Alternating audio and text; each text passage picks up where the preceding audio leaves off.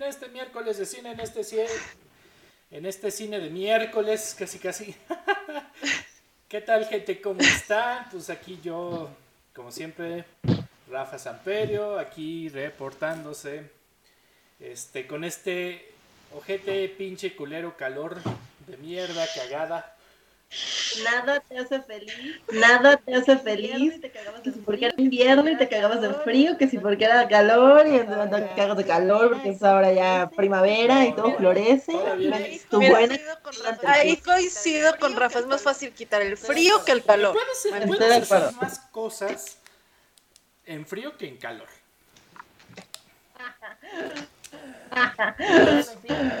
sí, pues bueno, sí. Entonces, a claro. Sí, claro. Este, así que dígame, este, pues bueno, aquí tenemos a dos eh, ganadoras, dos este, veraniegas, eh, conocedoras del tinto de verano y plantadoras de amapolas en estos campos eliseos de cultura y cine. Jenny Bravo, ¿cómo estás? Feliz volver después de, Feliz volver después de dos semanas de ausencia. Este, acalorada, preparada, eh, acalorada, eh, sonrojada, con un maquillaje y un look de maestra que no puedo con él. Entonces, por favor, gobiernense. Feliz, feliz, feliz de estar de vuelta, en verdad. Y, y emocionada en nuestro programa de hoy. Tenemos muchísima información y toda la buena actitud y tengo un chocolate y todo está bien en la vida, qué bueno, amigos. Jenny, qué bueno, es, es, bueno tenerte este, de vuelta en este programa. Y como siempre... y con toda, la, actitud positiva. Así es, y pues no hay nadie más positivo y no hay nadie más que ame su trabajo que justamente eh, pues la increíble Andy Salas. ¿Cómo estás? Hola a todos, yo feliz de estar aquí de regreso una semana más feliz de que por primera vez mi departamento helado tiene una ventaja y eso quiere decir que no me estoy muriendo de calor. Eso, e, eso ayuda. Tal vez en invierno me muero de frío, pero ahorita es como templadito, nada que un vestido no, no arregle. Hay que admitir, o sea, usar vestido en día caluroso no, es lo mejor que te puede pasar. Entonces, feliz, feliz de estar aquí una semana más y con el tema de hoy que siento que por ahí puede ser que este, nos extendamos un poco. Ya, ya, no voy a decir que vamos a tener un programa corto, porque cada que digo eso es larguísimo. Como la semana pasada, sí, a lo mucho va a ser una hora. Dos horas después, bueno, ya nos vamos, porque si no, no cortamos.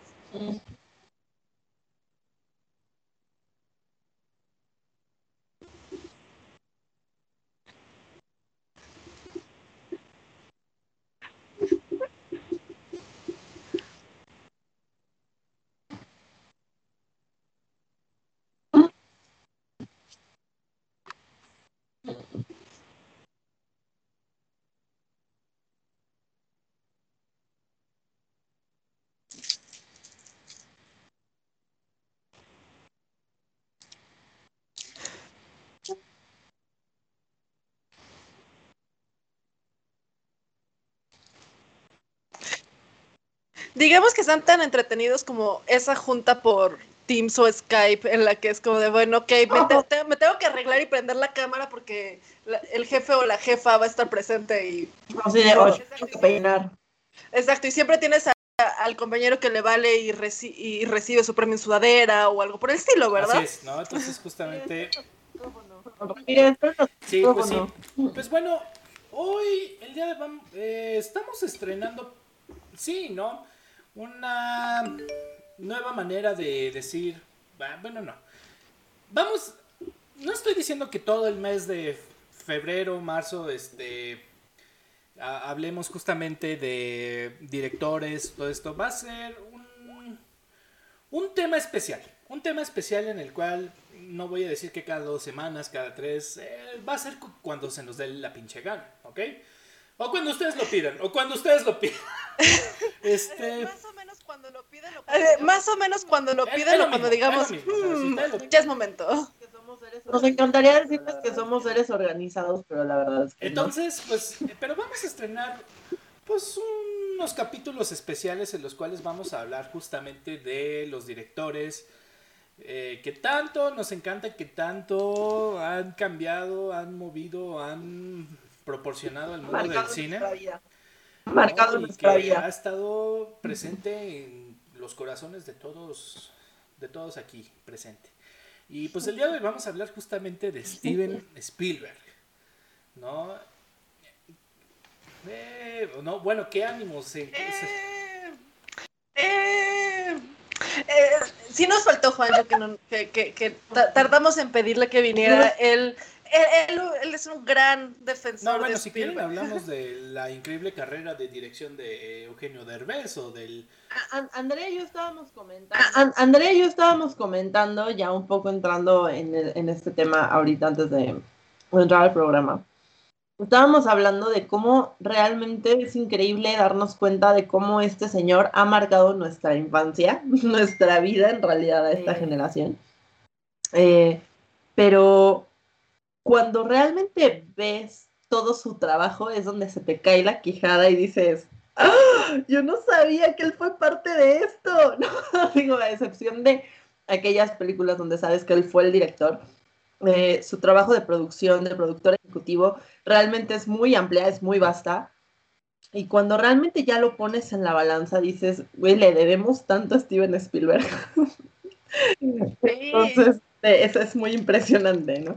Sí, sí, sí, siento que hay veces que dicen el nombre y ubicas algunas, dos, tres, por ahí algunas icónicas, este, tal vez más de su trabajo más comercial y taquillero, pero ya que te pones a ver, como dice Jen, la, la magnitud es como no hubiéramos tenido el 80% de las cosas con las que crecimos si no hubiera sido por este señor. A final de cuentas, eh, puedo decir con mucha certidumbre que Spielberg ha sido un director del cual ha hecho películas que diferentes generaciones van a recordar eh, o le ha pegado a diferentes públicos, ¿no? O sea, muy por, eh, sé que bueno, eh, nosotros como mexicanos no tuvimos abuelitos que pelearon en la Segunda Guerra Mundial. Este, pero bien le pudo haber encantado a tu abuelito eh, si, vives en Gringolandia, este, justamente la del soldado, salvando al soldado Ryan, ¿no? Este. Y si tuviste un abuelito mecánico, seguro. Y si tuviste un abuelito mecánico, seguro le hubiera gustado Transformers. claro que pues también todos hemos visto, todos hemos llorado en, en E.T. y saber como que casi muere el extraterrestre, que estaban linkeados. Pero bueno, como, como bien dicen, o sea, Steven Spielberg es un director tan Hollywood. Es que no sé cómo más describirlo, no sé. Es, tan, Hollywood. Mm, pues comercial. O sea, es que él puso las bases. Él puso mucho de lo que nos gusta ahora. O sea, como bien lo diría un libro de historia, la historia la narran quienes la ganan, ¿no? Entonces, mientras hubo mil y un cineastas de la misma generación y de la misma época de Spielberg que lograron hacer cosas, pero pues obviamente igual y no salieron de la universidad de cine, etcétera, etcétera, pues al contrario, ¿no? O sea, eh, hoy en día sabemos que Spielberg es máxima autoridad en Hollywood, ¿no? Eh, ah, Una de las máximas. Y, lo que a mí se me hace más curioso. Y, lo que a mí se me hace más curioso es que le costó ser aceptado en, en, Hollywood. Le costó que la academia dijera, ok, este güey sí sabe hacer cine. Porque creían que nada más hacía como películas que vendían y ya nada de, de, arte. Y les cayó la boca varias veces con con, no sé, la lista de Schindler, por ejemplo. Por ejemplo, claro, sí. solo puedo decir algo. claro. Y, y, cuántas personalidades no han sido catapultadas por Steven Spielberg, sea desde el actor, ¿no? Que, que, es una tarea que también ya ha hecho Scorsese, ya ha hecho Tarantino, y, y, grandes actores, grandes directores han catapultado grandes personalidades del cine. Sin embargo, Steven Spielberg es esta estrella arriba del árbol, ¿no? Donde es como de, güey, ya trabajaste con él, chingón, ¿no? O sea, bien ahí. Porque no solamente ha sido icónico su trabajo en tanto a las películas que nos marcaron, también los temas musicales, ¿no? Tiburón, ¿no? Tú, puedes reír de tiburón, pero ahí está, ¿no? Y todos estamos como tun, tun, tun, tun, tun, tun, tun. Desde eso hasta los Goonies, hasta Indiana Jones, hasta, ¿no? Son tantas las cosas en las que he estado involucrado que de verdad es, es, es un dios del cine. Realmente podríamos marcarlo así, es un creador único. Además, dejen, déjenme preguntarles, porque hay que saber ilustrarse, si no, pues no. ¿Ustedes conocen la verdadera historia de, cómo comenzó Steven Spielberg en el cine? O sea, ¿cómo empezó, o sea, ¿cómo empezó, a interesarse cuando eh, empezó? ¿Cómo entró a Universal Studios a trabajar ahí? ¿Te sabes esa historia? Sé que sé que literalmente agarró sus cosas, se puso en el estudio y se huevó de yo aquí trabajo y hasta que le dijeron, bueno, ok, sí está bien, sí trabajas pues aquí, dirige esto pues o, produce aquello. Eh, les platicaré un poco. Eh, estás en lo cierto, o sea, justamente eh, sabemos que Steven Spielberg, pues bueno, digo, no seré como semblanza de podcast universitario de el día de hoy hablaremos de Steven Spielberg.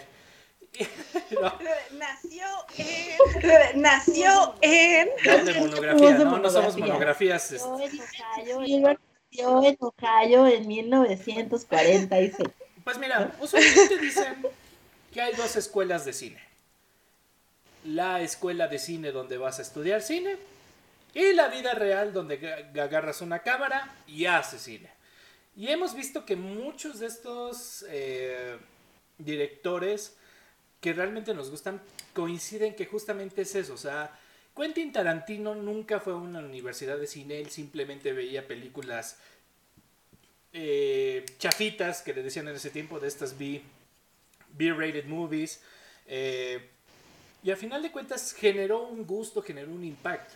Y lo mismo pasó con Steven Spielberg. O sea, justamente, como dices bien, o sea, antes es, es imposible pensar que Steven Spielberg no fue rechazado ni una, ni dos, sino tres veces de la Universidad de California en artes, este, de artes, ¿no? en la carrera de cine, ¿no? Aplicó tres veces y justamente eh, lo, no, no, lo aceptaron, ¿no? Porque nunca creyeron que era lo demasiado bueno, no, ni siquiera lo demasiado, lo suficientemente bueno para estudiar una carrera, ¿no? Entonces, cuenta la leyenda, cuenta, cuenta las buenas lenguas, que en esos tiempos ya existía, pues obviamente, este, los Universal Studios, los que puedes visitar y tantas atracciones. Y a final de cuentas, en este tour que te lleva por los sets de película y todo eso, eh, al final eh, pidió irse eh, de un baño, entró a una puerta trasera y entró a los verdaderos estudios, ¿no? Donde trabajaban los cineastas. A final de cuentas se encontró pues con justamente... Eh, ah, se me fue su nombre, se me fue su nombre, pero eh, un productor, ¿no? Un productor que justamente... Ah, déjenme ver, déjenme ver, es que es muy importante porque a final de cuentas este fue quien apadrinó a, a Steven Spielberg, ¿no? Y que... Ahorita les, les encuentro el nombre, pero justo es eso. No fue... Sidney Chamber. No fue Sidney Chamber. Chamber, perdón, perdón, es que se me. Es que entre tantos Berg ya no sabes cuál. te, lo juro. ¿Cuál es cuál? ¿Cuál es cuál? Justamente algo le vio a este chavito llamado Steven y le dijo, bueno, ¿sabes qué? Te voy a regalar un pase de tres días para que veas cómo es el pedo, para que puedas hacer jalacables sin que te paguemos, ¿no? Sin que le paguen. Y dijo, pues órale, chido, va. Y entonces... ¡Cámara, rico! Dicho y hecho, los tres días, pues ya se llevaba con todos, ya el guardia de seguridad lo conocía y se abrió un empleo justamente en Universal Studios, ¿no? Y obviamente, pues, como, como dije, o sea, comenzó de jalacables, comenzó aquí, allá, ayudante, corta esto, corta lo otro. Era, eh, hacía cine, ¿no? O sea, no, no te digo que ya desde chiquito dirigía películas, pero sabía hacer cine. y algo tan importante, su primer corto, algo tan importante, su primer corto lo hizo a los 14 años, bueno, casi, casi desde antes, desde los 11, solo porque agarró una cámara, le dio curiosidad y quiso. O sea, siempre, siempre tuvo el ojo, por pues, así decirlo. Siempre tuvo este como, pues ganas de dirigir, ¿no? O sea, ya, al pedo, o sea, a, los tiros, a los chingadas, sea, ¿no? Él quería que le llovieran vergazos de todos lados. Él, órale, venga. ¿No?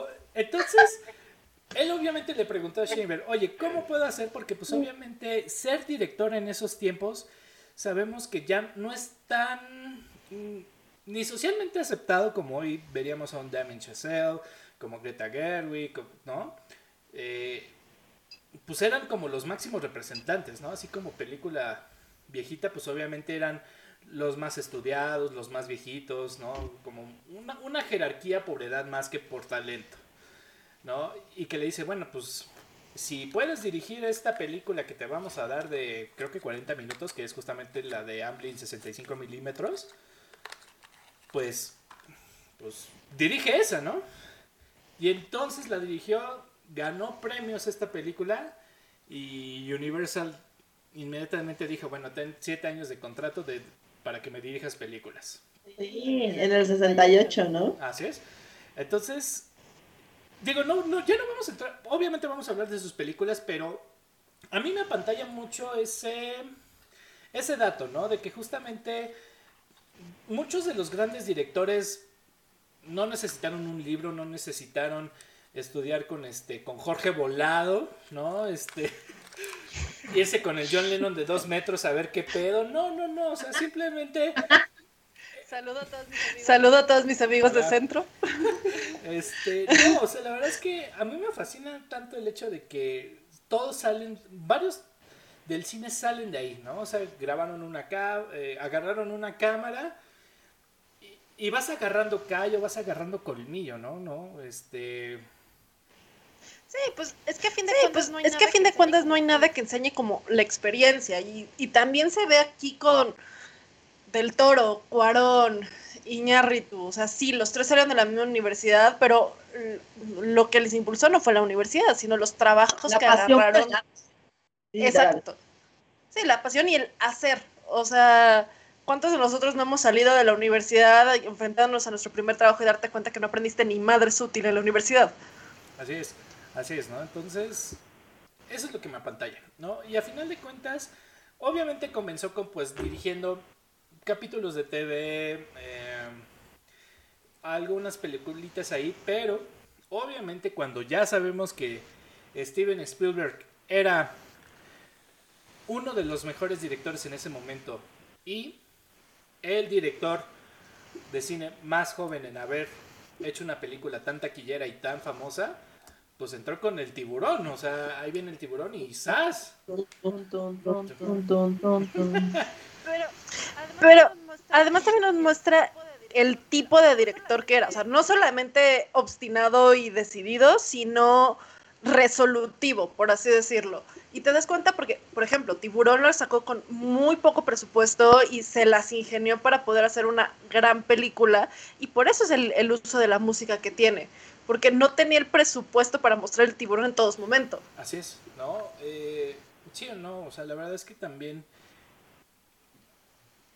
Es que es lo que decíamos, ¿no? O sea, la verdad es que hubo algo que Steven Spielberg propuso y que a la gente le encantó, ¿no? O sea, no se trata, creo que al contrario, ¿no? O sea, más es menos, ¿no? Y mientras menos ves el tiburón, más suspenso generas, ¿no? O sea, escuchas, o sea, la música inmersiva y empiezas a escuchar que, que se pone cada vez más fuerte, cada vez más rápido, pero no ves al mendigo tiburón, este, no sabes por dónde te va a agarrar y, ¿no? entonces sí, ya lo mucho ves, sí, ya lo mucho ves una aleta o la cámara como si fuera la perspectiva del tiburón se, se, volvió un maestro y algo que, que, él ha hecho por el cine y que utiliza mucho en sus películas es como insinuar la tensión, inferir esta, esta tensión, este miedo a través de planos, de sombras, de este de música, porque no es algo que solamente hizo un tiburón, también lo hizo en Jurassic Park, que sale, si cuentas cuántas veces sale el T-Rex en la primera de Jurassic Park, no serán más de cinco.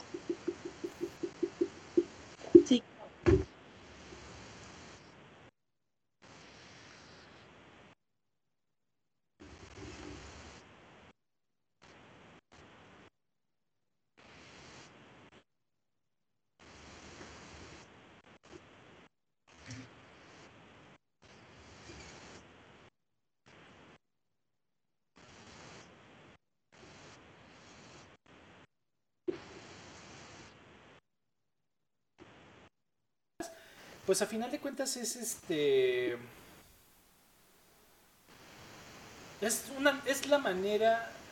Vaya, ustedes, ustedes conocerán que, bueno, existe un libro de guionismo que explica justamente cómo se escriben las grandes películas de Hollywood, que se llama Save the Cat, Salven el, gato, ¿no? A la cual, pues bueno, eh, como bien decíamos y eh, em, bien se dice, o sea, no es una fórmula para que hagas la mejor película y te premien y seas director este aclamado y etcétera. Pero pues te vas a dar cuenta que muchas de las películas coinciden con esa fórmula y si la pones como con una plantilla, ¡pum! Todas coinciden, ¿no? Entonces, vimos, es mucho de la fórmula que a la gente le encanta, a la gente eh, le funciona entender historias, ¿no? Y que, pues bien lo decíamos, o sea, es consumir cine, es consumir este buen cine del chido, del que te hace llorar, reír, este... Entonces, eso, eso es lo que pasa, ¿no? Eh, a, final de cuentas, ya muchos le copian a Spielberg. Y lo más chistoso es que ni siquiera lo, lo imitan bien, ¿no? Es que, es que, pues a, fin de, pues a fin de cuentas, por algo es tan icónico y, y sí, obviamente va a haber quien lo intente imitar, sobre todo con franquicias que dejó él como Jurassic Park pero pues sí, sí lo necesitas, o sea, es como que sí, sí lo necesitas tener a tu lado, sí, mínimo como productor si lo vas a imitar, porque hay cosas que él domina porque ya es casi intuitivo la forma en la que hace ese, tipo de tomas o ese tipo de decisiones.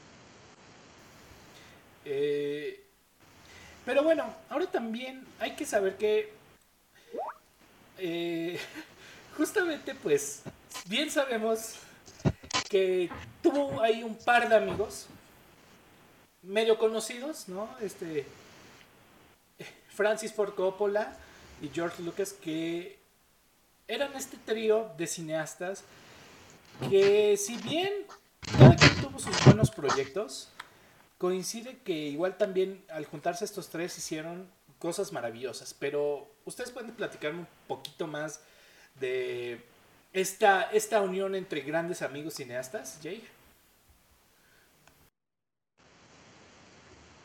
Pues, eh, para empezar, pues, George Lucas y, mm, Steven Spielberg estuvieron trabajando muy de la mano porque eh, más o menos al tiempo en que eh, Lucas contrata a nuestro siempre querido y bien ponderado Harrison Ford para para eh, jugar el papel de, hacer el papel de Han Solo, pues llega Spielberg y empieza a hacer también el tema de Indiana Jones, entonces em, ahí empieza a ser como una mancuerna donde también George Lucas se sube a este proyecto de Indiana Jones porque ya tenía ahí al buen Han Solo, al buen Harrison Ford eh, alineado, ¿no? Entonces ahí empieza esa mancuerna también, donde no es que estuvieran trabajando como muégano, pero tenían ahí sus que veres en, el mismo proyecto. Entonces eso también es un puente muy interesante, precisamente que se dio a partir eh, no solo de la historia, sino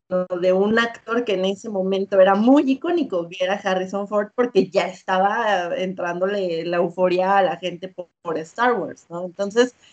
Eh, todo el mundo sabe que Harrison Ford en esa época era terriblemente guapo, mamadísimo y todas las señora se lo querían dar, como no, yo también lo hubiera hecho. Hoy es un señor muy guapo, pero en esa época nomás le hace así y ya estaba así de... Entonces, este, ahí se dio, ahí se dio el buen puente. Siempre tengo que sacar la connotación sexual, ¿verdad? Ya, perdón, amigos. Me hiciste falta el programa pasado, me hiciste falta. Yo sé. Pues sí, como... Entonces, la primera gran colaboración, digamos, o el primer gran puente que se da en, eh, con, George Lucas y, Steven Spielberg fue gracias a Indiana Jones. Entonces. Pues sí, bien como dices, o sea, eh, vámonos un poquito antes, o sea, justamente a la par que Steven Spielberg ya estaba haciendo películas, pues llega eh, George Lucas después de una película que casi nadie conoce, ¿no? Que es American Graffiti, ¿no? Ah, Muchos la ¿no? Y ah, nada que ver con Star Wars. Pero ya luego, pues, este, juntó el dinero suficiente, el dinero posible, Y entonces ahora sí, se dedicó de lleno a sacar Star Wars, ¿no? Y bien sabemos el maldito impacto que fue esta película, ¿no? Y entonces, este, de igual manera, ¿no? O sea, fueron gente que, que bien, o sea, pusieron muchas bases y que hoy en día nos es tan fácil ver eh, películas sentimentales, películas eh, donde donde hacemos mancuerna con el protagonista, donde sentimos lo que él mismo siente o ella siente. Eh, ahí saluda a tu perro. Este... Hola, bendición. Hola, lo peor de todo es que se ve como película de terror donde así nada más se ve la mano y.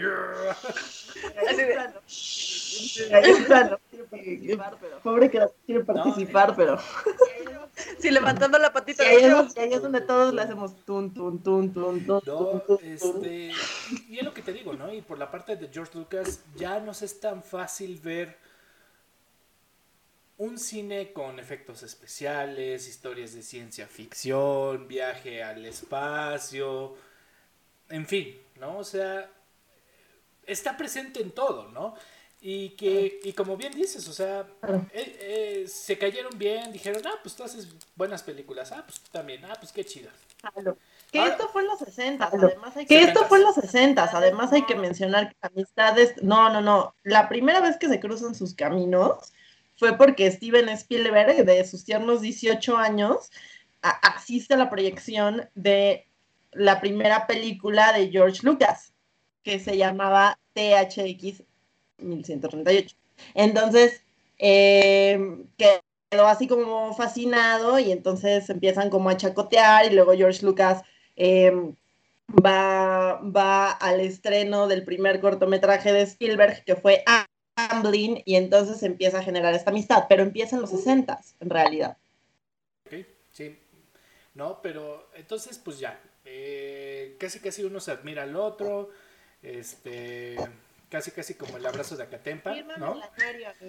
Fírmame el anuario, No, tú a mí, amigo. Este, y entonces pues sí, o sea, comienza el reto en el cual le dice a George Lucas, ah, pues a ver, aviéntate este, que la arqueología sea sexy, interesante y, peligrosa. ¿Ya vieron a Kratos? De repente un hocico, un hocico blanco así de, hola, ya llegué. Le vamos a poner cuyo para efectos prácticos de este programa. No, eh, ¿cómo haces la arqueología sexy, peligrosa e interesante? Pues con Harrison Ford, ¿no? Así es. Con Harrison Ford. Sí, ¿no? Haces como un James Bond. Haces como un James Bond, pero le pones sombrero, un látigo y una camisa medio abierta. Y una pizca de valemadrismo, ¿no? Porque, siendo sinceros, o sea, también el tono bad boy de, este Harrison Ford fue lo que. Lo que. Tiene su encanto el güey, ¿no? Y, yo lo ah, acepto, o sea, yo lo acepto. Es como, no, o ah, sea, no, no, puedo. Claro, no, y además. Claro, no, y además la magia de, de, estas películas es que saben que, son un chiste, o sea, se, toma, no, no se toman muy en serio y, a ver, Indiana Jones no hay una sola cosa que sea lógica ni pretende serlo. ¿Cómo que el cráneo de cristal no es real, Andrea? ¿De cómo estás hablando? Sí, de cómo crees que los nazis no se derriten. No, esa película no existe, o sea, Shia LaBeouf, no, no, no, no, o sea, no, no. Este, solo existen tres hasta el momento y va a haber una cuarta. Pero bien, ahora también. Y en una tenemos a Sean Connery. Y, en una tenemos a Sean Connery. Eh, y, bueno, el que nos falta, ¿no? O sea, justamente el tercer amigo, Francis Ford Coppola, que pues este, nomás llegó y hizo El Padrino y ya chingue su madre, o sea, la mejor película de los tiempos, ¿no? O una de las mejores. Me ya su hija. Y, Drop the Mix. Sí, así de, o sea, hizo otras cosas, pero, o sea, nada pudo superar al maldito padrino. Es que fue una genialidad. Es que fue una genialidad. No, y entonces tienes un libro, tienes eh, ya un, una historia pues de mafia, un poquito con con más salecita, con más especies y pum, lo vuelves película y una... y entonces lo vuelves película y boom, o sea, ya, o sea, este se pudo haber retirado y, ya, chingue su madre, ¿no?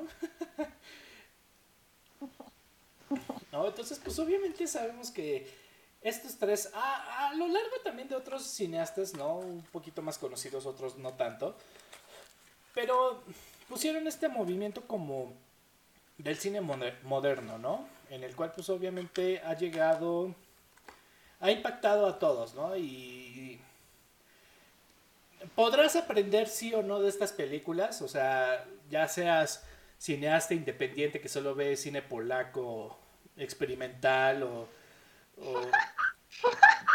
o, seas este de que, a ti, solo te gusta el séptimo sello, el, el, séptimo sello y ya nada más. Claro. te guste nada más ver Cindy la Regia y Godines contra este mi reyes, mi reyes, con, mi reyes, mi reyes, con, mi reyes contra Godines. haga un programa de cine intelectual, hablemos todos así de Ingmar Bergman y hablemos de todos los directores. Ah, Por supuesto, ya lo mencioné. La, la prima de claro. Pierpaolo ¿no? Por supuesto, Klaisowski. Sí, sí, no, entonces, como te digo, tanto puedes ir de ese extremo al otro no, ciclo, de Pero no puedes ignorar estas películas, no puedes ignorar eh, muchas de ellas, ¿no? Porque es lo que nos ha puesto como una narrativa, es lo que nos ha puesto... Mm, poder entender mejor el cine, ¿no? Y como bien sabemos, eh, ahora, ahora bien es lo que decíamos de Spielberg, ¿no? O sea, Spielberg no es tan crítico, no es tan pesimista como otros directores que hemos llegado a ver, ¿no? Sobre todo más contemporáneos como... Eh, ah, se me fue el que el del anticristo, de... Este, este, este, David Lynch, no. no. bueno, ah, David, no. David, Lynch es un ejemplo, ¿no? O sea, es un, él es un poquito... Que además medio contemporáneo. Que además un medio contemporáneo. Eh, no, pero es este. ¡Ah! Ah, Bontrier. Ah, Bontrier. Las ando un poco. No. Estaba yo. Sí. Ah, ah, ah, estaba yo. No, al contrario, o sea, siempre, todas las películas de Spielberg, sean las que, sean, las que sean, siempre nos han llenado como con mucha esperanza, mucho. Pero tiene sus destellos. Pero tiene sus destellos, porque ahí es donde yo sí metería, por ejemplo, la lista de Schindler está bien, es una, es una adaptación literal, una adaptación cinematográfica de un libro, sin embargo, creo que Steven Spielberg lo hizo muy bien y, pese a que tiene, la historia tiene sus momentos esperanzadores, es terriblemente cruda. Entonces, ha tenido sus destellos, es lo que quiero decir. Sí, y a ver, un salvando al soldado Ryan, tampoco es tan esperanzadora que digamos. De hecho, también fue de las primeras películas, si no es que la primera película que mostró de forma tan realista lo, la crudeza de, la guerra. Sí, claro. De la Segunda Guerra Mundial. Es, lo que te digo, o sea, al final de cuentas no estás hablando del soldado que murió a los dos segundos de haber llegado a Normandía, ¿no? Que le metieron un plomazo así y ya, ¿no? O sea, ahí muere la película. Estás hablando de un soldado que murieron sus cuatro hermanos, estaba perdidísimo en la Francia nazi, eh, casi muere. se, arma, una misión para encontrarlo, o sea, el punto no es ni siquiera como sálvenlo porque es, este, no, no es salvarlo porque es, eh, ¿cómo se llama? Em, está en tierra enemiga, es sálvalo porque, güey, ya todos se murieron y no le puedes permitir a la pobre señora que entierra al último hijo. Exacto, porque debe de haber esperanza. Y de hecho, han habido comentarios y todo de mucha gente que vivió la Segunda Guerra Mundial, que la escena de inicio les causa demasiado estrés porque es demasiado realista y te muestra todo este caos que, está pasando alrededor. No, Este, es increíble, ¿no? Pero, pero puedo decir que es esperanzadora, porque a final de cuentas, eh, bueno, o sea, o sea, Tom Hanks logra, todo, o sea, y entonces voló un tanque con una bala, o sea, con una bala. ¿No? Y este. no. Ustedes no lo saben, pero eso fue su entrenamiento. Ustedes no lo saben, pero eso fue su entrenamiento en Forrest Gump. Todo se lo debe Sin el ping pong no hubiera sido posible. sin el ping pong no hubiera sido posible.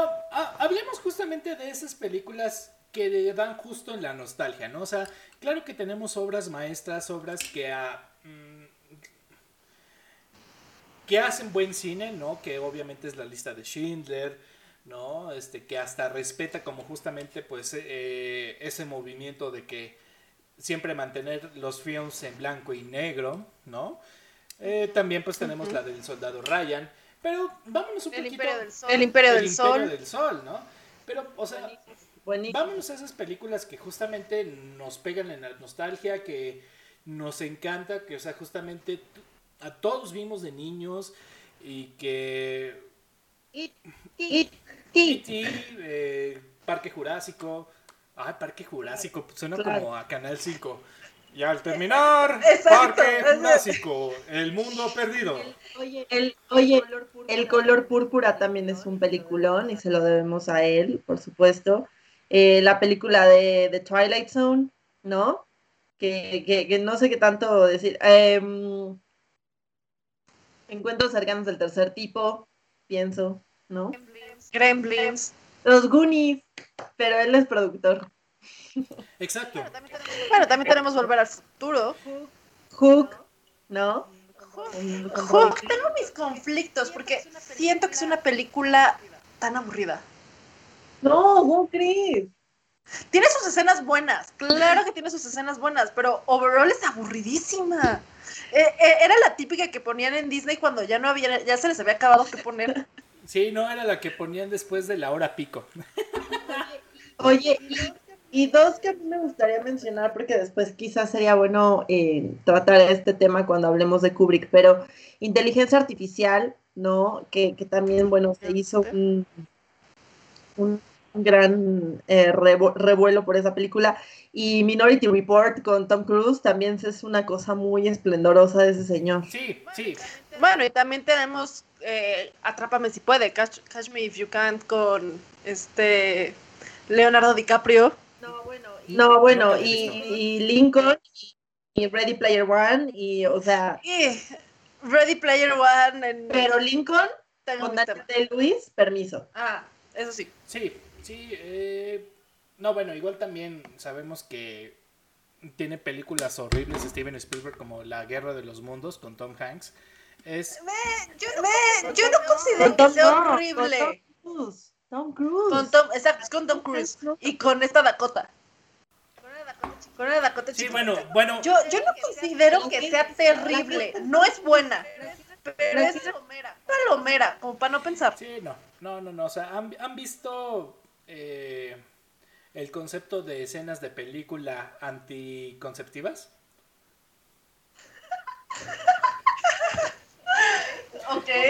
¿Cómo no, tener, ¿Cómo no tener hijos con ejemplos sí, o sea, de cinematografía? pones la escena de Dakota Fanning eh, gritando en, en la camioneta de y, y, y listo, y, y, listo, bye. o sea, no quiero tener automáticamente me preguntas, preguntas película mala de él, ¿quién engañó, quién engañó a Roger Rabbit? pero él es de Robert Zemeckis esa. Pero él la produjo, pero él la produjo. Él estuvo dentro de la ah, producción. Bueno, sí, pero dirección es dirección. eso sí. ya hablaremos de Robert Zemeckis, ya hablaremos. También un, un grandote, pero este sí. Eh, una, que a mí, una que a mí me llama mucho la atención, pero porque soy una purista de estas cosas, es él va a estar a cargo, según yo, de la dirección de West Side Story. Sí, se supone que tendría que salir este año.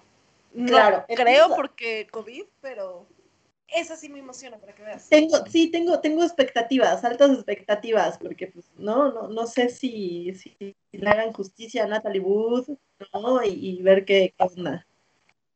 Sí, pero, ok, debo, lo, lo, tal vez lo, lo profundiremos más rato, pero siento que ya se le están yendo las cabras y que sus últimos años de dirección no han sido tan buenos como el resto de su historia. Sí, bueno, o sea, ya cuando, pues ya dominaste varias del cine y básicamente estornudas o cada vez que se reproduce eh, el sonido de un dinosaurio ganas millones de dólares, pues ya, ¿qué más quieres, no? Pues no, tenemos muchas películas, ¿no? O sea, y la verdad es que muchas nos han dado eh, en la nostalgia, en el Cora, en la infancia, ¿no? Pero ahora sí, vámonos a un poquito a, lo bueno.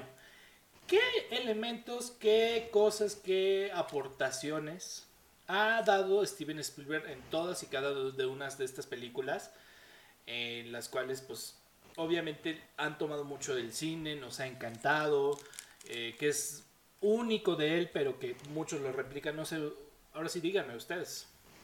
El, el, ¿cómo le llaman? El Silver Close-Up, que es este close-up lentamente a la cara del protagonista, donde no estás viendo qué está viendo el protagonista o la persona que está en cámara, pero estás viendo su reacción y te predispone a lo que va a pasar.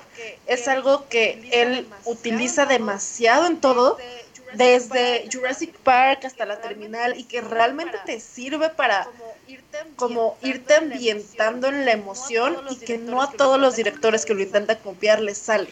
Pues sí, eh, es, lo, que decíamos, ¿no? Eh, sí, se llama La cara de Steven Spielberg, ¿no? Sí, que, sí, de Steven Spielberg. Que la cual, pues, eh, como bien dices, ¿no? O sea, y, y eso nos sirve bastante con eso Steven nos dicta, nos ordena qué sentir en ese momento de la película, ¿no? O sea, obviamente, si te parece muy cagado el güey o quien sea, te puedes reír, ¿no? Sucede que puede reírte y todo eso, pero si está angustiado, si está eh, feliz y todo eso, es como una pequeña guía de, bueno, ¿no? Como el típico güey que saca la pancarta y aplauden. Pero, bien ejecutado, sin que se vea barato. Entonces es eso. Creo que. Eh, y a final de cuentas es, lo que decíamos, ¿no? Es una gran montaña rusa de emociones. Sí. Y, entonces, eh, claro que el factor sorpresa lo vas a ver, ¿no? Pero nada como sentirte tan empático como sentir lo que siente el protagonista y sentirte dentro de la película. Claro. Claro. estoy pensando en la pregunta que hiciste de cuáles como sus elementos y yo, por ejemplo, pondría que Steven Spielberg crea personajes ordinarios en circunstancias extraordinarias. O sea, mucha, una, una es, son, son personas ordinarias en circunstancias, ¿no? Acá eh, importantes. Otra cuestión sería quizá el, énfasis en la infancia, en, casi todos sus, Y no solo el énfasis en la infancia, sino es una infancia donde se reconoce a los niños, uno como seres racionales y, que entienden mucho más de lo que creemos y el ponernos desde su punto de vista, que bien lo vemos en E.T., donde muchas de las tomas a los adultos los ves de la cadera para abajo. Sí, claro. O, o, los ves de abajo para arriba, como los vería un niño y es algo que antes no se hacía, como que si veías películas con niños protagonistas eran o simples o muy infantiles y aquí no, se ve que una película con niños protagonistas puede tener algo más de fondo y creo que esto impactó mucho, por ejemplo, Stranger ah, Things. Ah, bueno, o sea, Stranger Things es un, es un homenaje a todo eso y más, o sea, ves las tomas, las hay un chingo de caras Steven Spielberg, hay este está tal cual la escena de E.T., solo que en lugar de volar encima de todos con las bicicletas y Leven hace volar a los sí, demás. No. O sea, definitivamente es lo que decía, o sea, eh, eh, tú, lo, mencionaste bien, Jenny. O sea, justamente eh, también abrió como este esta puerta al cine en el cual los niños también pueden ser protagonistas y un adulto no se tiene que, aburrir, ¿no? Claro, claro, claro. Porque sí, o sea, sabemos que mucho antes, pues el mercado... Eh,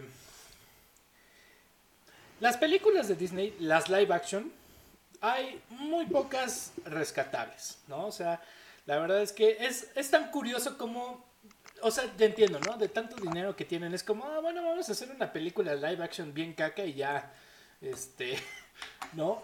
Este, para deducir impuestos, yo qué sé, ¿no? Este, pero... Íbamos a monetizar, amigos, pero ya no. ya cuando pues, te trae E.T. o te trae Indiana Jones. No, Jurassic Park. Ahí es Jurassic Park o los Goonies, como, como productor. Todos son niños. Los protagonistas, son niños. Así es. No. ¿No?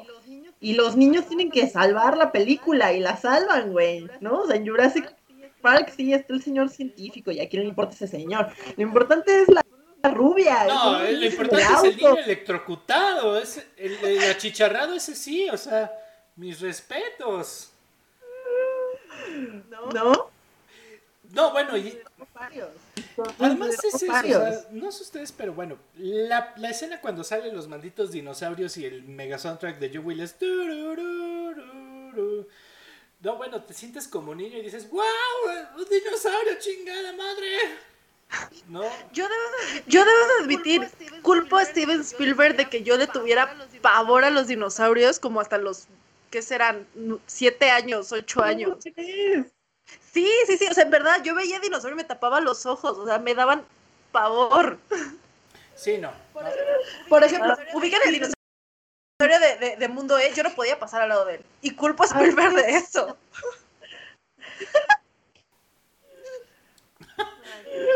saquen sus traumas de, de Sí, volvemos al punto. Yo era una niña muy miedosa, pero aún así hacía las cosas. Cabe resaltar.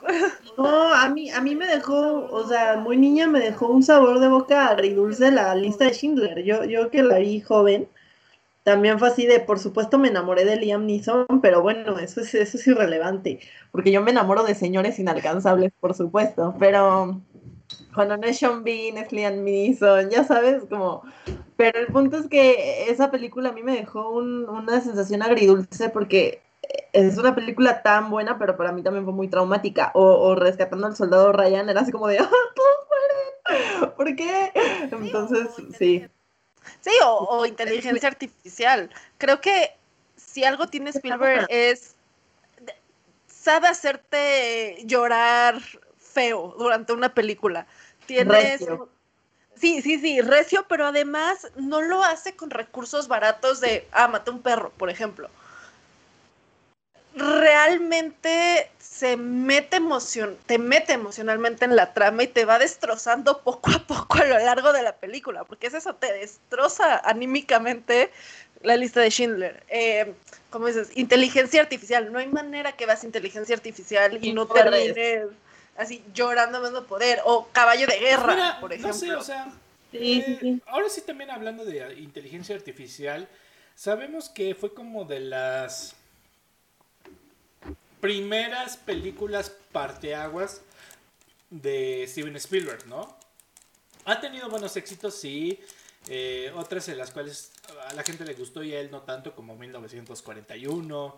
Eh, no sé, pero obviamente cuando vimos inteligencia artificial, o unos quedaron así como, ah", eh, pero destrozados por el existencialismo, ¿no? Y este, y otros dijeron, bueno, ¿qué, qué mamadas acabo de ver, ¿no? O sea, es de verdad.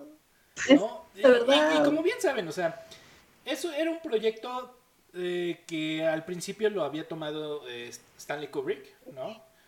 Pero que bueno. Eh... Nos hubiera durado más tiempo. nos, hubiera durado más tiempo y yo creo que Kubrick hubiera hecho una cosa muy magistral. Por eso decía que cuando hablemos de Kubrick estaría bien como, como mencionando. Perdón, amigos, estoy, aquí controlando a Cuyo. No, no mira. Eh, este.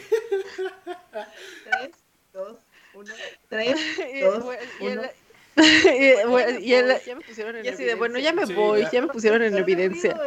pero ese ruido es, es Kratos queriendo participar, amigos. También es parte de este programa, claramente, ya se hizo presente. Eh, te diré algo, o sea, justamente todos creían que... bueno, mucho, mucho de la planeación, mucho del guion ya estaba hecho por Stanley Kubrick. Todo fue empezado a grabar por Steven Spielberg. Pero al momento, eh, cuando ya todos la vieron y todo eso, dijeron, bueno, es que al final Steven Spielberg le metió mucha mano, ¿no? A de la película. Sin embargo, luego, luego se descubrió eh, con anotaciones y con películas que había tenido Steven Spielberg con Stanley Kubrick, que justamente lo más, o sea, puede que haya fallado los enfoques, sabemos que pues eh, Kubrick era un maestro de la fotografía, pero toda la historia y cómo acabó y todo, cómo desenlaza, era tan fiel como Kubrick lo quería. O sea, eh, se sabe que, bueno, Steven siguió al pie de la letra como lo quería Kubrick. Trató de replicarlo y sí, aunque pues obviamente cuando tratas de hacer el trabajo de otro siendo un grande tú, hay como pues técnicas eh, mixtas, no tan bien logradas. Claro. y además cuando son, y además cuando son y además cuando ambos tienen estilos tan determinados y tan contrarios. Lo, lo, que pasa es que creo que lo que la gente esperaba es que se fuera, se viera quizá un poco más oscuro, porque Kubrick era un poco más tétrico en ciertas situaciones. Y entonces esperaban algo más, eh, quizá más lúgubre, más, más eh, extremo, como quizá lo hubiese hecho Stanley Kubrick. Pero pues Steven Spielberg no es así, güey, ¿no? Entonces al final, pese a que respetó la, la parte final y el desenlace y cómo se iba a manejar, pues acabó siendo muy fresa, ¿no?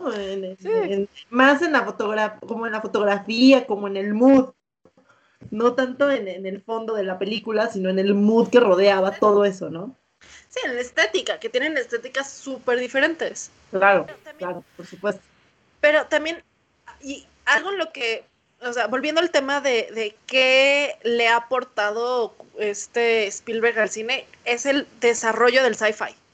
O sea, si, si alguien ha desarrollado y, fue precursor de decir, bueno, el sci-fi no solamente es niños o cosas este, distópicas, por así decirlo, fue, fue Steven Spielberg. Ahí tenemos Taken, por ejemplo. Exacto, o sea, la, ciencia, los extraterrestres y demás son, son entretenidos y realmente pueden meterte dentro de una historia y no es de ñoños, por así decirlo. Es que hay que, hay que ser realistas. Antes del espacio, si pensabas en cosas del espacio, era, no sé, Star Trek. Y aquí ya lo empezó a poner más en, en la cultura popular. Es que, obviamente, sabemos que sí, o sea, probablemente muchas de las explicaciones en las películas de Spielberg Este, perro chismoso. Es que ya lo enfoco. Es que ya lo enfoco para que sea parte del programa, miren. Hola, Kratos. Este, este, este programa está totalmente patrocinado. Patrocinado por Catrox. Patrocinado por Catrox. Pedigrí. Campeón. Pedigrí. Este. Ya me perdí. No, no, no. Eh, Sci-fi y... Sci-fi y... No, bueno, sabemos que pues sí, o sea, tal vez de las eh, muchas de las películas tal vez no sean científicamente eh, precisas, científicamente reales, ¿no? ¿no? Bien sabemos con Ready Player One, definitivamente, aunque se ha intentado, nunca vamos a poder sacar un tiranosaurio de del este, de la muestra de un mosquito eh, cubierto en Afortunadamente, porque ya tenemos Afortunadamente, porque ya tenemos seis películas que nos dicen por qué eso es una mala idea. Claro que te interesa muchísimo el contexto, ¿no? Y como te digo, igual también el cómo seas quien seas, debes estar involucrado, ¿no? Eh, seas niño o seas adulto, es, es tu responsabilidad, es tu o es tu libertad, ¿no? Creo que más bien habla mucho de la libertad de ser alguien extraordinario en un mundo ordinario. A través de la ciencia, a través de estas historias fantásticas, este, ya sea por magia, ya sea por eh, tecnología, pero a final de cuentas es eso, ¿no? Igual también, eh, como siempre nos lo han, nos lo han vendido, ¿no? Y en la película de Hook, pues básicamente Robin Williams le hace de niñote. ¿no? Claro. La esencia de, del héroe, de todo eso, aunque es un ya un viejo como Robin, Robin Williams, pues no, es, la esencia es ser un niñote. Sí, y, y el nunca perder, no sé si la inocencia es la palabra correcta, es más como la ilusión. Claro que sí, Peter Pan. No, Ese es el punto de todo. No, pues la grandeza, ¿no? La grandeza de justamente eh, lo que es niño, ¿no? O sea, muchos tendremos como nuestra... Es que tu niño interior nunca muera. O sea, finalmente sí, sí creces y biológicamente te desarrollas, pero esa es la premisa, es el niño interior nunca muere, pese a que tú, pese a que Peter creció, ¿no? Y se le olvidó y entonces tuvo que recordar y entonces sí creció y inevitablemente, ¿no? Pero el niño interior se supone que no debiese morir que es como a lo que va ese tema, ¿no? Que aquí, me lleva a, pensar, agradezco que Steven Spielberg nunca haya ido a terapia, porque si no, no tendríamos más del 60% de sus películas.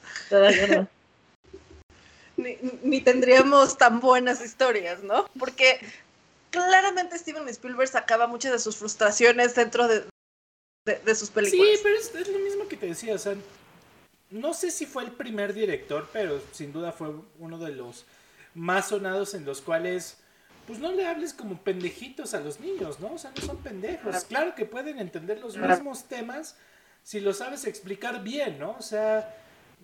Sí, si un niño... Si un niño, no te entiende, si, un niño, si un niño no te entiende, no es que el niño sea pendejo, es que tú eres pendejo para explicar.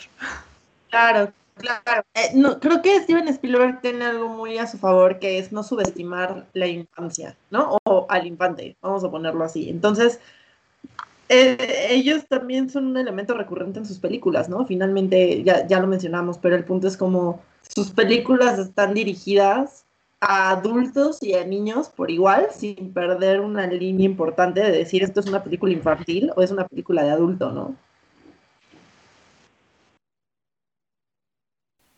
Estas películas,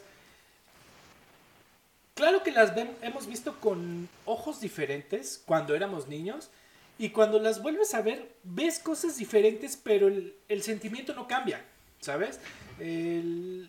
la manera de que, por ejemplo, en E.T., ¿no? La, preservar la vida sea de donde sea, el sentimiento no cambia, ¿no? Entonces obviamente entiendes al niño porque pues imagínate, un amigo ah, extraordinario así, súper chido, con poderes telequinéticos y etcétera, etcétera. Eh, es increíble, ¿no? Y me levanta con la bici, ¿no? Pero... Y pues sí, o sea... Pues sí, ya no necesitas eh, rueditas, ¿no? Entonces, ya tenemos, ya tenemos, ya tenemos, ya tenemos una gran frase cuando ustedes amigos se vayan a, a domingar en su bici, por favor alguien grábese diciendo y me levanta con la bici. Pero, pero es eso, o sea, entonces ya cuando la vuelves a ver de grande, ahora obviamente pues Steven lo hizo con la intención de que todos estos adultos, todos estos científicos, policías, pues parecieran una bola de ojetes, culeros, pendejos, ¿no? Y de idiotas, claro, sí. Y de idiotas, claro, sí. Pues, lo primero que haces cuando ves un extraterrestre, abrirlo, matarlo y abrirlo, ¿no? Y... en lugar de preguntarle, en lugar de preguntarle cómo estás, qué te sucede, qué es lo que hacen los niños. ¿Qué necesitas?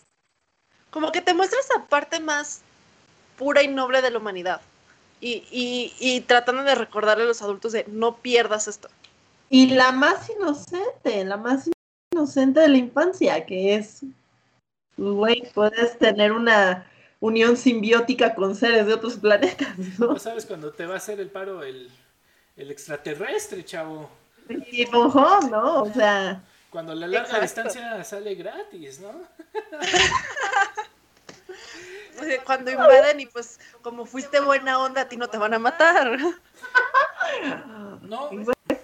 Entonces, claro que hemos visto mucho de eso, o sea, hemos visto mucho en el sentido de que sí, o sea, hay muchas adversidades, hay mucho, eh, hay mucho de qué pelear, ¿no?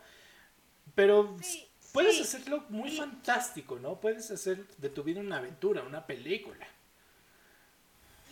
Y otro, otra, cosa. que creo que aportó bastante al cine es esta mancuerna que hizo con John Williams y la importancia de un buen score, de, un buen soundtrack. Digo, ya, ya lo hablamos también en parte cuando hablamos de los soundtracks con este Jordan la, la vez pasada que vino, pero hay que admitir que ese era el 50% de las películas de, Spielberg, es esta musicalización y cómo él utiliza la musicalización como un personaje más o para representar o inferir a otro personaje. Definitivamente, tú llegaste a un punto excelente. Eh, pues bien, hablamos hace unos episodios atrás de la musicalización. Se puso muy bueno el episodio con Jordan. Pero sí, repitiendo eso, creo que fue un, un director que tomó tan en serio la musicalización que lo volvió como ley, como obligatorio, ¿no? Eh, y te digo, sé que no es el mismo, sé que, sé que no es más bien el único y sé que no fue el primero, ¿no? Claro que ya para entonces, 60, 70, pues obviamente veíamos mucha musicalización, mucha mucha presencia, ¿no? del sonido en el cine, porque a final de cuentas es lo que complementa. Sin embargo, o también el hecho de que tantas películas de él estén compuestas por el mismo eh, músico, por el mismo compositor y que es lo mismo, ¿no? O sea, nostalgia, vuelves a escucharlo y te transporta a ese mundo, ¿no? O sea, como vuelves a sentir lo mismo que sentiste cuando viste la película. Y además y además que tiene tantas tonadas tan distintivas. Esta sabes cómo suena Jurassic Park cuando se está abriendo, sabes cómo suena el tiburón, sabes cómo suena Encuentros cercanos del tercer tipo cuando se acerca a la nave. O, o cuando exacto, o sea, son cosas que son tres, cuatro notas, pero te llevan inmediatamente a escenas muy específicas dentro de la película y, y, por lo mismo del, del el impacto que ha tenido a lo largo de nuestras vidas, este Spielberg te llevan a momentos específicos de tu vida. Y hablando de cuál dirían que ustedes sería así como su pieza favorita de John Williams con Steven Spielberg, o bueno, de una de las películas de Steven Spielberg, ¿cuál dirían que es así como, no, pues esta peli, esta, puf. Híjole, híjole. Ay, es que siento que va a sonar muy repetitivo, pero yo sí diría Indiana Jones, güey. Para mí. Para mí, para mí sí. Yo diría que Jurassic Park, porque si bien no, no crecí siendo fan de los dinosaurios porque me daban pavor, me recordaban mucho a, o me recuerdan mucho a, a estos vacaciones de, verano en casa de mis abuelos, con mi hermano. O sea, e, esa tonadita inmediatamente me lleva a esa época de la infancia. ¿Sabes también? hay, una tonadita muy distintiva justo en la lista de Schindler que, que sí la ubico perfecto. Y también es con John, y es de John Williams. Sí, sí, no. Eh, yo creo que me, sí me quedaría con este con E.T. o con Indiana Jones. ¿No? Este... Híjole, es que, o sea, te, pones a pensar todas las... Todas las musicalizaciones que han tenido sus películas y bueno, o sea, te echas un conciertazo de horas, ¿no? Sí, definitivamente, definitivamente. Pero sí, o sea, además también ahorita me estaba acordando de esta película justamente eh, que muy buena, nos encantó. Sé que ya la ponen muchísimo en Canal 5, pero vale madres. La de la, la terminal. Ah, ah buenísimo. En general, las películas que hizo Steven Spielberg con Tom Hanks son muy buenas. sí, Atrápame si puedes con Leonardo DiCaprio también. Qué guapo mi corazón. Salvan, rescatando al soldado Ryan, la terminal. ¿Qué otra dice? Como productor, como productor, Náufrago. Ah, Náufrago Wilson. Ah, Náufrago Wilson. Y además la terminal. Además la terminal, siento que es una peli es una película que durante mucho tiempo la han puesto a cada rato, pero aparte es una película que no sé ustedes para, siento que es un respiro, o sea, sí es una persona que está pasando por cosas muy malas, su país está en guerra y aún así no es abrumadora, es, es demasiado esperanzadora, creo yo, y te muestra siempre el mejor lado de todos. Sí, bueno, o sea, además también es como, pues, rompe, o sea, no pelees con el sistema, pero québralo, ¿no? O sea, no te vuelvas el violento, pero Claro que puede haber miles de fallas. Loopholes. Loopholes. Loopholes. Y al final, pues ellos tienen, ¿no? Sí. Eh, ahora también, bien decías, ¿no? Han estado hablando mucho de estas películas que aunque ha estado presente, ha estado de otro papel y que justamente es el de productor, que creo que es pues la segunda persona más importante en una película, ¿no? La cual proporciona todo, la cual pues eh, muchas de las veces debe de ser el, el, que cree en el proyecto y poner el dinero para poder este, hacer posible este, este proyecto y que pues hoy en día vemos que, que, muchos de los productores deben de creer mucho en eso, deben de ser saltos de fe, ¿no? Y muchísimo antes de que existiera Steve Jobs y apoyar aquí y todo eso, Steven Spielberg era justamente este tipo de personas, ¿no? En el cual ya teniendo una reputación, ya teniendo eh, justamente conocimiento, experiencia, jale, etcétera, etcétera, pues dice, bueno, eh, a ver tu proyecto, a ver aquí, a ver allá, ¿no? Y entonces obviamente no, no fue tan aborazado como para decir, bueno, te lo compro, va, pero yo dirijo, ¿no? Al contrario, ¿no? O sea, fue como, yo quiero que tú lo hagas y yo quiero que tú lo representes y pues ahí está el dinero, ahí está mi fe, ahí está mi sello de calidad, ¿no? O sea, ya Steven Spielberg poner su voto en tu película y darte el dinero es como decir, bueno, yo confío en este proyecto. Y que claro que igual también hemos visto cantidad, una muy buena cantidad de películas producidas por él y que también pues ha aportado de una u otra, ¿no? O sea, pones, pones tu, tu granito de arena y pasan las cosas, ¿no? ¿Ustedes cuál, cuál, cuál, cuál se les ocurre como producidas por él? Definitivamente Memorias de una geisha. Siento que, Siento se, que se, ve, ahí, se ve ahí su influencia hacia lo histórico de cierta manera y, esta fidelidad hacia las cosas.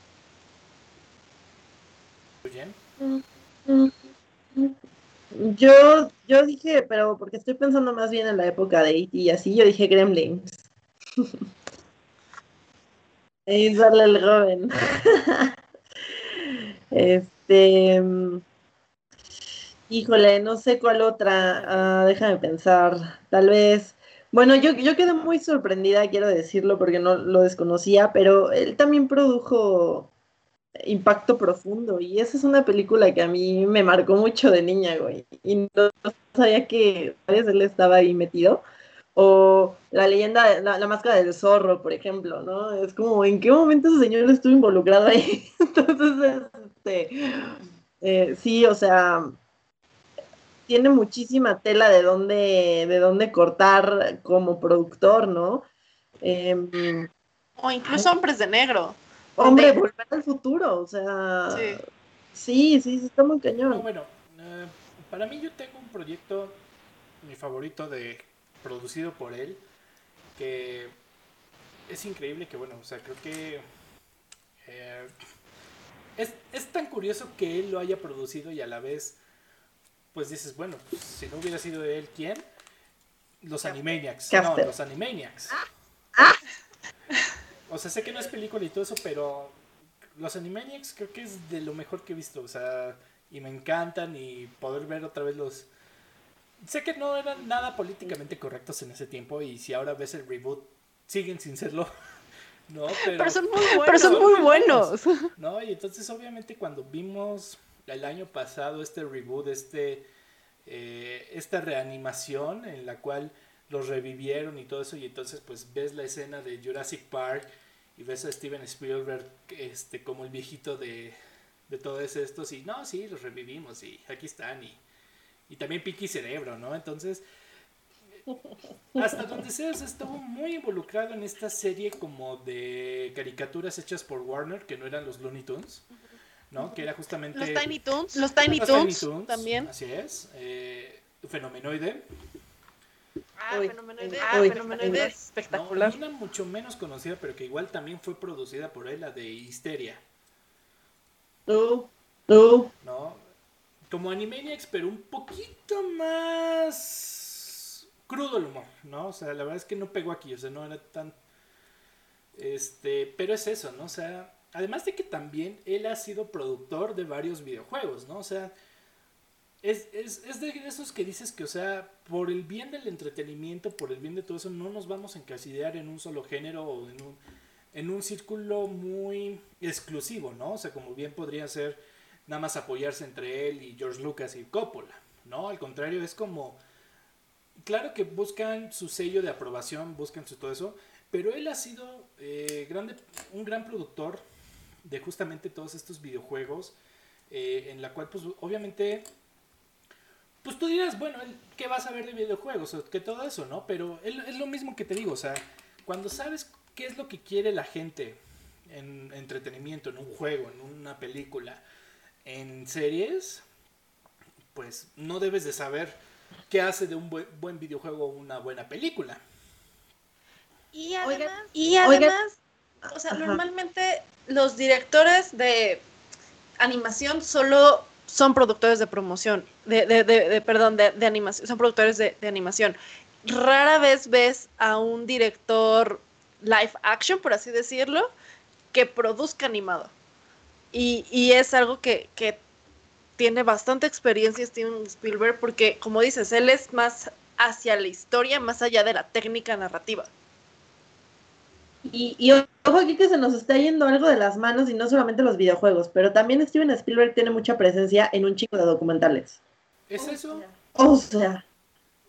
Es lo que te digo, ¿no? O sea, sabemos que, o sea, no porque no sea tu rama, no significa que no debas de...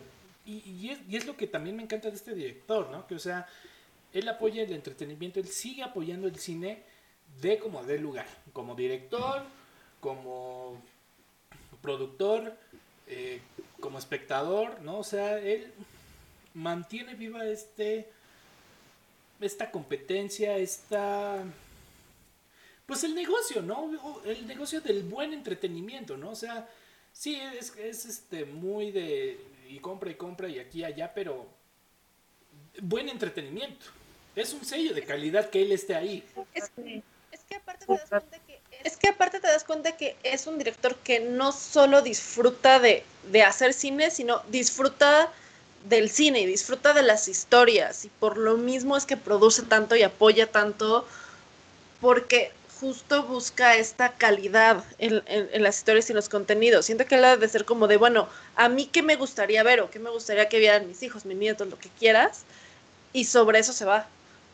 Yo creo que algo que digo que ahí se pudiese a lo mejor notar la influencia que, que tuvo Stanley Kubrick en él, porque él justo también lo menciona como una de sus, grandes influencias como director, busque historias que lo muevan, ¿no? Y entonces ya no se trata de si va a ganar 28 millones porque va a ser una película súper taquillera, porque va a tener a todos los mejores actores, sino realmente creo que él también ya se encuentra en una parte o sea, si bien así siempre lo ha hecho, vamos a ponerlo así, hoy, hoy más que nunca, creo que deja de producir tanto porque más bien ya es una cuestión de calidad y no de cantidad ni de millones, ¿no? Entonces, Steven Spielberg se ha vuelto como muy exquisito con los proyectos en los que ya se involucra precisamente porque son ya proyectos que marcan, ¿no? De inmediato y, no creo que necesariamente tenga que ver porque es Steven Spielberg, sino es un conjunto de todos los elementos.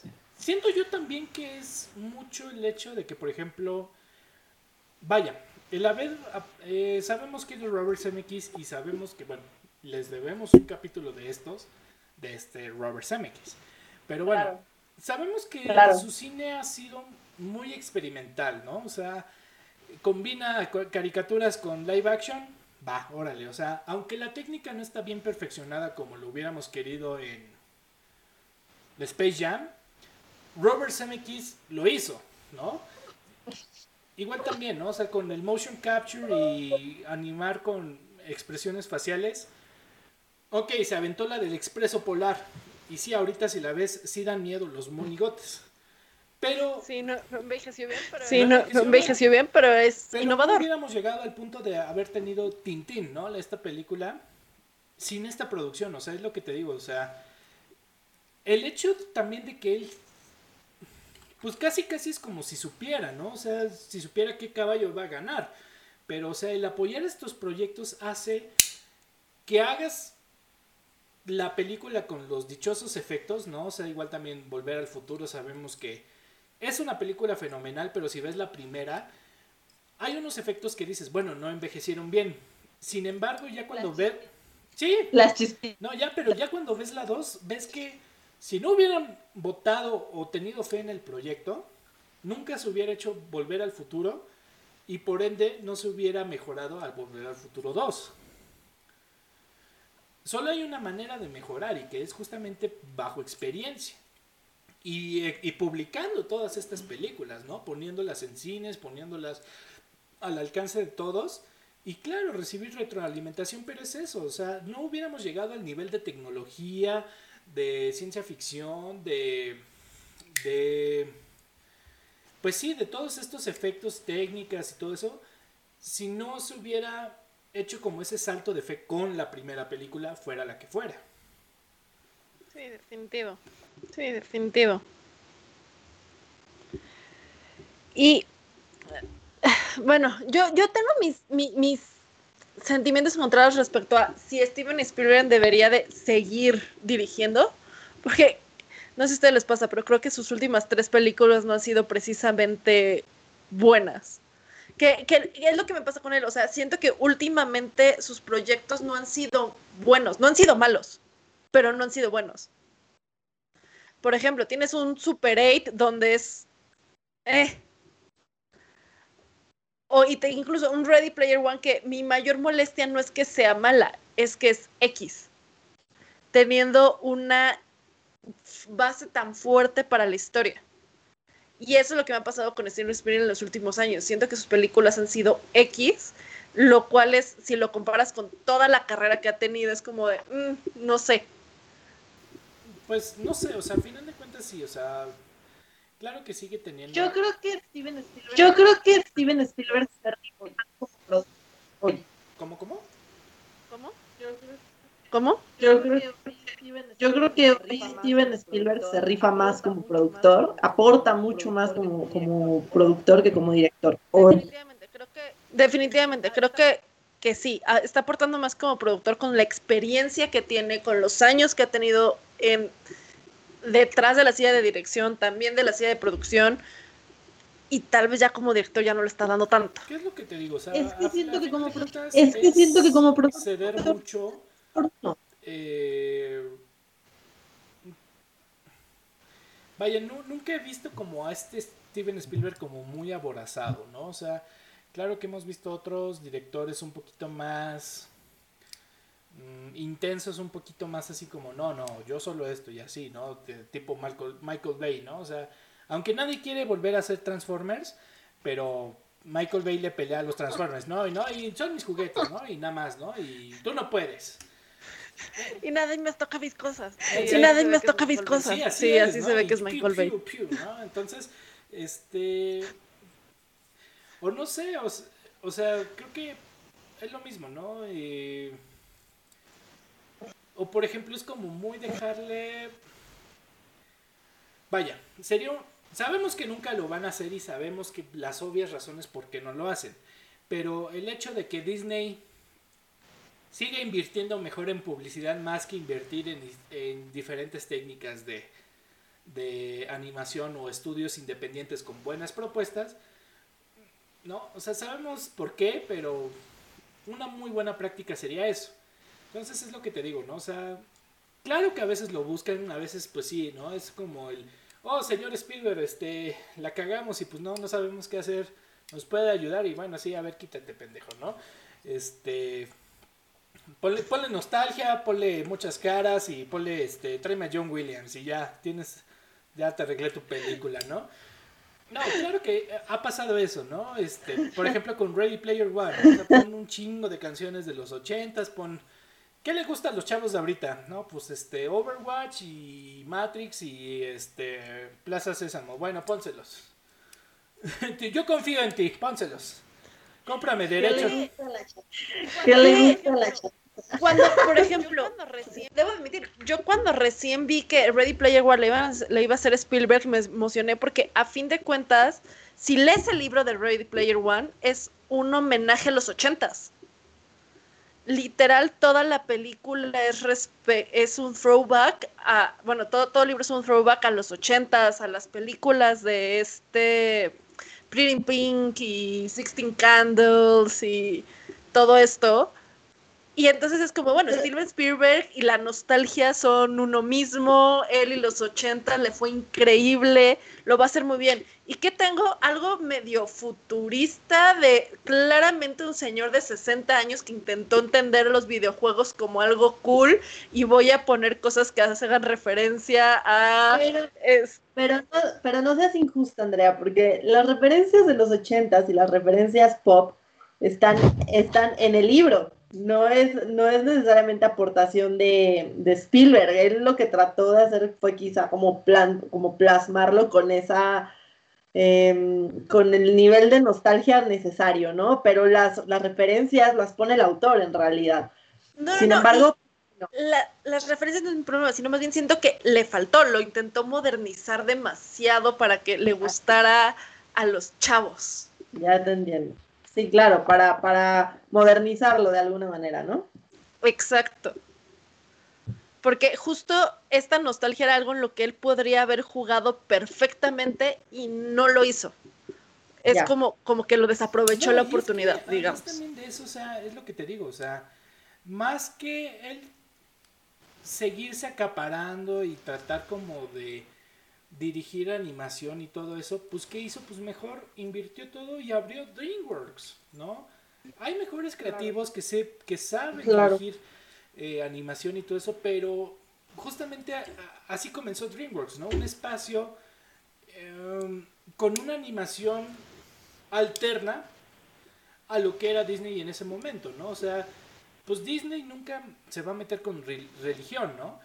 Entonces, obviamente, pues pues tú no, pero yo sí, entonces pues saco la película del príncipe de Egipto, ¿no? ¿Cómo No, y este... Hijos del soñador, hijos del soñador. Y, y, es lo que te digo, o sea, a final de cuentas comenzó muy bien DreamWorks, ¿no? Y hasta, como te digo, eh, animación alterna, animación diferente, pero de calidad todavía, o sea, bien, bien sabemos que todavía hasta eso estaba atrasado Disney con esta inmersión que hicieron de 2D con escenarios 3D, ¿no? Y que lo implementaron hasta Tarzan o hasta mucho después, ¿no? Y que, o sea, lo que te digo es que justamente, o sea, él solo fue productor, pero de la cabeza de los creativos fue como, bueno, vamos a hacer una película que se burle justamente de la farsa de Disney y que justamente todo eso.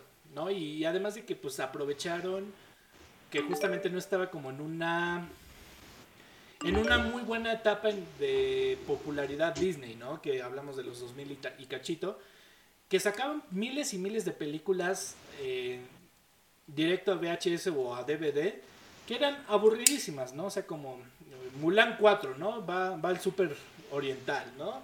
Este, y no, entonces. Espérate, la No, no, espérate. La Cenicienta 4 con viajes en el tiempo y un panadero. Y no, no estoy inventando nada. Así es la película. llega Shrek y entonces, pues dices, bueno, es muy diferente a lo que habíamos visto. ¿No? Y, y es lo que te digo, o sea, está de productor, estuvo muy detrás de todo, porque pues DreamWorks es Steven Spielberg, pero él sabe que es apoyando todo esto, pues simplemente hay, hay más creativos que él, ¿no? O sea, aunque él es máxima autoridad y, los, y si le das cualquier película, puede dirigir una película decente, pero no tiene que llevárselo todo él. Eso definitivamente. Eso definitivamente. Y sí, creo que, volviendo al punto, si, si nos ponemos a comparar, en los últimos años ha sido mucho mejor productor que director. Eso no quita el mérito de que sea un excelente director y que sea un director icónico que marcó muchas de las cosas que se están haciendo hoy día. Sí, definitivamente todo eso y más lo han hecho ese estandarte que hoy nos, eh, nos, representa a más de una generación, ¿no?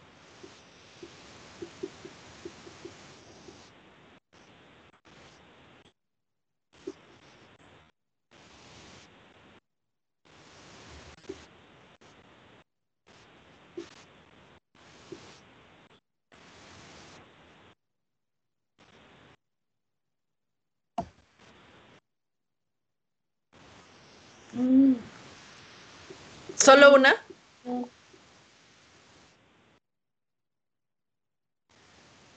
Mm, yo recomendaría la lista de Schindler, El Imperio del Sol y ah, tal vez por algo de sus inicios, encuentros cercanos del tercer tipo.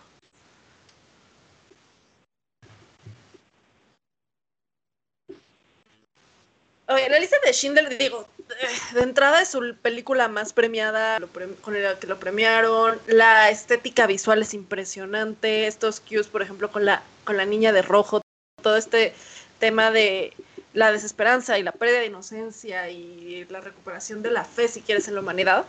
Creo que es algo que muestra bastante acá. El Imperio del Sol, siento que es una película que no fue tratada tan justamente con la crítica, no, no, no se llevó, creo que ni siquiera nominaciones, pero te muestra, desde entrada un Christian Bale muy chiquito, que desde ahí ya veías que era un, gran actor y te muestra la guerra desde los ojos de un niño y cómo sufre esto y tiene que crecer.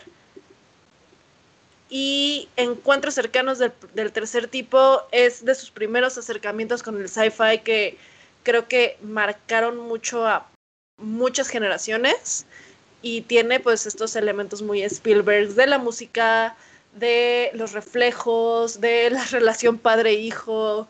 Creo que es como una película que sumariza bastante bien los elementos que siempre ves en una película de Spielberg.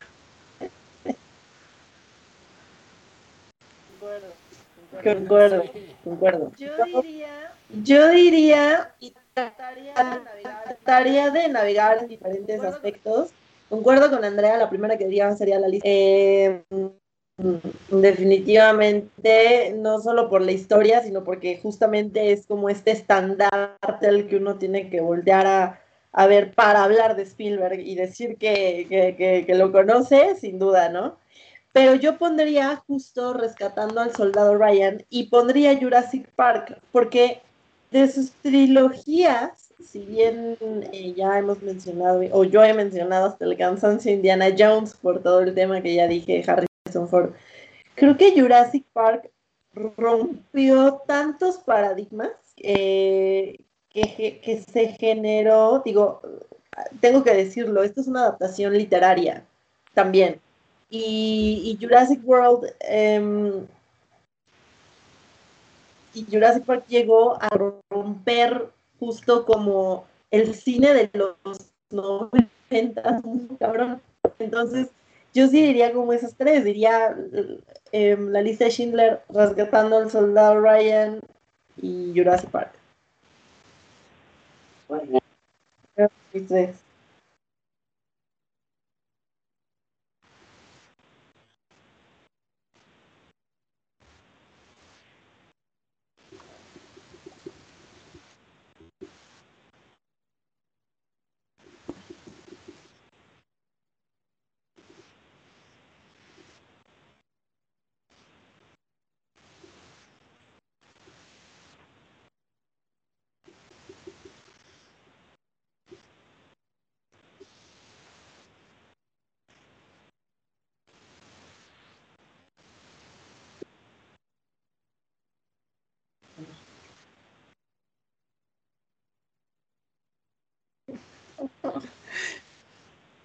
la arqueología no es de ñoños, es de gente cool. Entonces, y por último, pues eh, yo diría que a final de cuentas, um, un poquito más eh, regresar a los inicios de justamente de Spielberg, pero que vale la pena mucho ver, es la del color púrpura.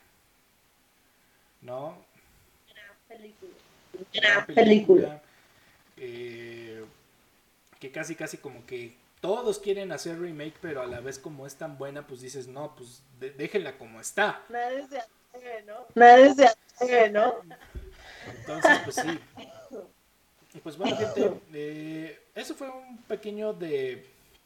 Una pequeña demostración, un pequeño. Pues plática amena entre amigos en la cual platicamos de uno de los grandes y más famosos directores de Hollywood, Steven Spielberg. Pero pues este.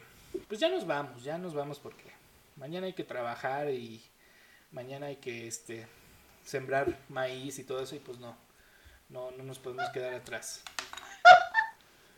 Nosotros, nosotros somos los que llevamos su maíz hasta su, hasta su tortillería local y para que sea nixtamalizado y pues obviamente tengan sus tortillitas todos los días.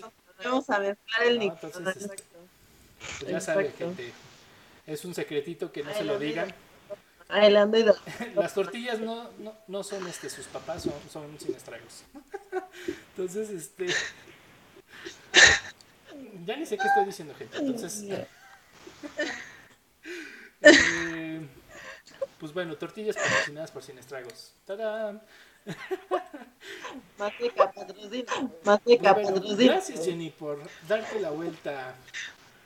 Eh, muchísimas gracias. Ya te extrañamos en el programa. He, vuelto, amigos. He, vuelto, amigos. Estoy muy feliz de volver. Este, espero que no se vuelva a suscitar el tema de mi ausencia, pero yo también los extrañé y, me encanta hablar de directores. Este es uno de mis favoritos. Entonces, fantástico. Gran, gran manera de regresar. Gran comeback. Y como siempre, Andy Salas, muchas gracias por, por estar aquí con nosotros en el programa. Muchas gracias y muchas gracias. Muchas gracias y muchas gracias a todos por acompañarnos una, noche una noche más. Otra noche que decimos no vamos a extendernos tanto si nos vamos por, como por dos horas. Pero, bueno, pero, pero miren, y, les gusta. Entonces, ya saben, síganos en todas nuestras redes sociales que estamos como Sin Estragos en Facebook, Instagram y YouTube. También eh, recuerden mandarnos mensaje de qué qué otro director les gustaría que habláramos. Nosotros por ahí ya traemos una lista, pero también queremos saber cuáles son sus opiniones, cuáles son sus directores favoritos y que quieren que les echemos aquí una platicada. Y eh, ya saben, también pueden escuchar todos los programas anteriores en cualquiera de sus plataformas de este de podcast favoritos, ya sea mientras trabajan, barren, trapen o cualquier otra cosa los podemos acompañar durante su día. Entonces, muchas gracias por acompañarnos. Ya saben, eh, también gente, coméntenos qué directores les gustaría que ahora habláramos de, eh, o qué tema les gustaría, como siempre, sus opiniones, comentarios, dudas, quejas y mentadas de Madrid son muy importantes para nosotros. Y pues bueno, gente, entonces, eh, pues no queda más que despedirnos de ustedes. Esto ha sido Sin Estragos y como siempre les deseamos que su semana esté llena de cine. Sin tragos. Sin tragos. Eso chingado. Hasta la próxima. Adiós. Adiós. Adiós.